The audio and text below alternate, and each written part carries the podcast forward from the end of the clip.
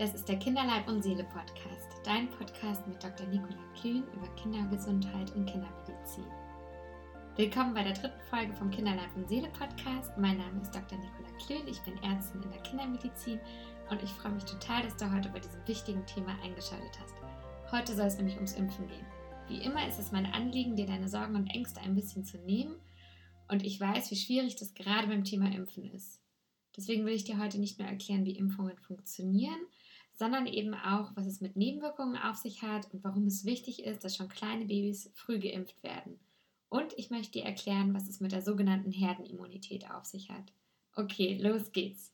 Wissenschaftler überall auf der Welt sind ja gerade auf der Suche nach einem Impfstoff gegen das neuartige Coronavirus. Und ich finde, auf einmal wird auch unserer Generation klar, das, was wir gerade erleben, ist eine kleine Demo-Version einer impffreien Welt. Und ich glaube, ältere Generationen haben ein ganz anderes Bild von sogenannten Kinderkrankheiten und sind vielleicht auch um Impfungen dementsprechend dankbarer. Sie sind nämlich noch in einer Welt aufgewachsen, in der man Angst vor Kinderkrankheiten haben musste. Diese Ängste kennen wir Gott sei Dank nicht mehr, aber ich finde, momentan kann man so ein bisschen verstehen, wie sich das anfühlen kann, wenn man sich nicht sehnlicher wünscht als eine Impfung gegen eine Krankheit. Deswegen möchte ich heute über Impfungen sprechen. Die ganzen Kinderkrankheiten wie Windpocken, Röteln, Masern und so weiter, die sind ja heute viel, viel seltener geworden. Früher war das nicht so und da war, denke ich, auch ein ganz anderes Bewusstsein vorhanden, warum geimpft werden musste. Man hatte nämlich früher ganz andere Ängste und eine davon war zum Beispiel, dass das Kind an Kinderlähmung erkranken könnte. Das fing oft ganz harmlos an mit Fieber und Durchfall, doch dann ist irgendwann die Lähmung gekommen. Die hat erst die Beine befallen und ist dann zum Teil bis zur Brustmuskulatur fortgeschritten. Die Kinder konnten einfach nicht mehr atmen. Das kann man sich heute, glaube ich, gar nicht mehr vorstellen. Als letzte verzweifelte Maßnahme gab es dann sowas wie die eiserne Lunge, also so eine Maschine, die die Atmung lautstark und monatelang unterstützt hat. Ein Schreckensbild, was ich mir heute einfach nicht mehr vorstellen kann und was auch bei unserer Vorstellung von Impfungen irgendwie gar nicht mehr so eine große Bedeutung hat. Es kam dann die Schluckimpfung gegen die Kinderlähmung und eigentlich kennen wir das heute gar nicht mehr. Unsere Kinder kennen keine Klassenkameraden und wir Eltern kennen eben auch keine Angst vor der Kinderlähmung. Ich glaube, die Angst vor etwas, was wir eben nicht kennen, ist klein. Dazu kommt, dass das Problem am Impfen vielleicht auch ist, dass wir diese positiven Effekte kaum noch gut am eigenen Leib wahrnehmen. Wo wir es heute in Deutschland schon öfter wahrnehmen können, ist bei diesen verschiedenen Masernausbrüchen, die es die letzten Jahre immer wieder gab, weil nicht genügend Kinder gegen Masern geimpft werden. Vielleicht aus Angst vor dem Impfstoff oder auch aus Vergesslichkeit, ich weiß es nicht. Wer nicht zweimal gegen Masern geimpft ist, kann sich nämlich anstecken und die Erkrankung auch weitergeben. Es geht also beim Impfen nicht nur um dein Kind oder um dich selber, sondern eben auch um alle anderen. Das nennt man Herdenimmunität. Wenn also viele in der Gesellschaft immun sind, also ab einer bestimmten Impfquote, dann setzt der Herdenschutz ein.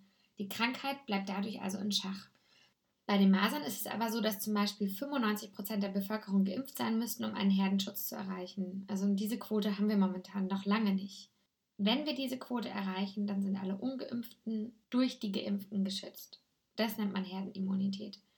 Es gibt ja Menschen, die können sich gar nicht impfen lassen, wie jetzt Menschen mit eingeschränktem Immunsystem oder kleine Babys, ältere Menschen oder Menschen, die mit Medikamenten behandelt werden, die das Immunsystem unterdrücken. Wir können uns also impfen, um diese Menschen zu schützen. Also zum Beispiel, wenn ich Kontakt habe mit kleinen Babys, ähm, dann kann ich diese kleinen Babys zum Beispiel dadurch schützen, dass ich gegen Keuchhusten geimpft bin. Oder wenn ich Kontakt habe mit älteren Menschen, dann kann ich mir überlegen, lasse ich mich gegen die Grippe impfen, um eben nicht nur mich zu schützen, sondern eben auch die älteren Menschen, die sich eventuell gar nicht mehr impfen lassen können. Genau diese Menschen, von denen ich jetzt gesprochen habe, die sind eben doppelt gefährdet. Sie sind viel empfänglicher für Infektionen und können halt zum Teil auch nicht geimpft werden. Ich glaube, die Schwierigkeit ist als Mama oder Papa, dass man in der Bevölkerung mit verschiedenen Aussagen konfrontiert wird. Man steht also irgendwie als Eltern zwei Lagern gegenüber, den Impfbefürwortern und den Impfgegnern, und jeweils werden überhaupt keine Zweifel geduldet. Deswegen möchte ich natürlich schon sagen, ja, Impfungen können Nebenwirkungen haben, doch dazu komme ich gleich. Bis ein Impfstoff mal entstanden ist, wie wir das jetzt gerade leider auch bei der Corona-Krise erfahren können, ist es ein langer Weg. Und auch wenn er einmal zugelassen wird, verbleibt immer ein ganz kleines Fragezeichen, was die sehr, sehr seltenen Nebenwirkungen betrifft. Um die nämlich wirklich festzustellen, müssten wir jedes Mal Millionen von Menschen untersuchen und das ist schlicht und einfach nicht möglich. Deswegen gibt es die tausendprozentige Sicherheit wie bei allem im Leben auch beim Impfen nicht. Aber es gibt viele Sorgen, die viele Eltern teilen und die uns immer wieder als Kinderärzte begegnen. Es gibt Fragen, die werden immer wieder gestellt und die möchte ich dir jetzt beantworten. Eine Frage ist zum Beispiel, welche Spuren hinterlassen Impfungen im menschlichen Blut oder ähm, hat mein Kind dann diesen Impfstoff für immer im Blut? Nein, das ist nicht so. Im Blut sieht man nach erfolgreicher Impfung vor allem Antikörper. Antikörper, das sind so kleine Eiweiße, die man selbst produziert als Reaktion auf den Impfstoff. Der Impfschutz hält also nicht lange, weil dauernd ein Impfstoff im Körper ist, sondern weil dein Kind eben Antikörper gegen die Krankheit produziert. Das nennt man Immunantwort. Die werden dann ein Leben lang immer wieder weiter produziert. Ja, wie funktioniert das eigentlich? Man kann sich das so vorstellen, das Immunsystem von einem Kind ist eine komplexe Armee aus Zellen. Und jeden Tag wird dein Kind bzw. das Immunsystem deines Kindes von Erregern angegriffen. Das ist ganz normal. Aber das Immunsystem deines Kindes kümmert sich in der Regel so gut um diese Erreger, dass man gar nichts davon mitbekommt. Wir haben nämlich sogenannte Waffen, die das Immunsystem benutzt und die nennt man Antikörper. Das ist auch das, was beim Impfen passiert. Man bekommt also tote oder abgeschwächte Erreger gespritzt oder kleine Teile von Erregern. Und diese zeigen dann dem Körper oder dem Körper deines Kindes, okay, let's go, jetzt müssen wir Antikörper produzieren und dann kann dieser Erreger in Zukunft deinem Kind nichts mehr anhaben. Eine große Sorge von vielen Eltern ist, kann mein Kind von Impfungen krank werden? Weil es sind ja irgendwie auch Erreger in den Impfstoffen. Ja, wie eben gesagt, in der Regel wird nicht der richtige Krankheitsträger verabreicht, sondern eher so kleine Bestandteile von dem Virus. Trotzdem kann man sich nach so einer Impfung aber natürlich angeschlagen fühlen.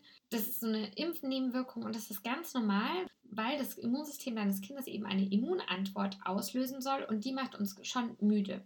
Ich glaube aber, die Hauptsorge von vielen Eltern sind die schwerwiegenden Nebenwirkungen oder ja, vieles, was man in der Presse immer wieder hört. Und wie groß ist dafür eigentlich die Wahrscheinlichkeit? Ich möchte jetzt hier als Beispiel dir einen umstrittenen Impfstoff nennen. Das ist zum Beispiel der Masernimpfstoff. Hier gibt es nämlich eine Nebenwirkung, die einem Angst machen kann, und zwar die Entzündung des Hirns. Das ist aber super selten. Also die Häufigkeit ist von 1 zu einer Million angegeben. Also wirklich, wirklich selten. Wenn wir jetzt hier Nutzen und Risiko abwägen, dann muss man sich natürlich eindeutig für das Impfen entscheiden, denn bei einer natürlichen Maserninfektion ist das Risiko für so eine Hirnentzündung viel höher, 1 zu 1000. Ich glaube, eine Sorge, die hoffentlich kaum mehr einer hat, ist die, Impfung soll Autismus auslösen. Das ist eine Falschbehauptung, die geht auf eine Studie zurück, die längst zurückgezogen wurde. Das Gerücht hält sich aber hartnäckig und vermutlich deswegen so lange, weil wir immer noch nicht genau wissen, woher der Autismus eigentlich kommt. Wie häufig sind jetzt also Nebenwirkungen beim Impfen? Ja, man unterscheidet zwischen häufigen, gelegentlichen und seltenen Nebenwirkungen. Häufige Nebenwirkungen sind sowas wie Rötungen, Schwellungen, Schmerzen und leichtes Fieber und Übelkeit. Das kommt bei einer von 100 Impfdosen vor. Gelegentliche Nebenwirkungen sind hohes Fieber und Fieberkrämpfe. Bei der Masern-Mumps-Rötel-Impfung tritt das zum Beispiel in einer von 3000 Fällen auf. Und dann gibt es noch seltene Nebenwirkungen. Das sind so schwere allergische Reaktionen. Das ist super selten, 1 zu 100.000 oder 1 zu einer Million Fälle. Oder jetzt eine ungewöhnlichere seltene Nebenwirkung wäre zum Beispiel bei der Rotavirus-Impfung. Da ist eine andere Nebenwirkung beschrieben, die Einstülpung des Darms, die sogenannte Darminvagination. Was die Ständige Impfkommission macht oder die Forschung ist, dass sie jedes Mal diese Nebenwirkungen gegen den Nutzen der Impfung abwägt und dann eine Empfehlung ausspricht oder eben auch nicht. Wenn wir jetzt also von Impfschäden von 1 zu einer Million Geimpften sprechen, dann steht das in keinem Verhältnis zur Gefahr der eigentlichen Krankheit und dann wird so eine Impfung von der Ständigen Impfkommission empfohlen. Und das Problem, was wir, glaube ich, oft haben, ist, die Risiken und Nebenwirkungen, die es ja auch durchaus gibt, bekommen sehr, sehr viel Aufmerksamkeit ähm, die Wirkung, sich nämlich nicht mit der Krankheit zu infizieren oder eben auch andere Menschen zu schützen, ist uns gar nicht jeden Tag so bewusst. Die Vorteile sind also gar nicht so sichtbar.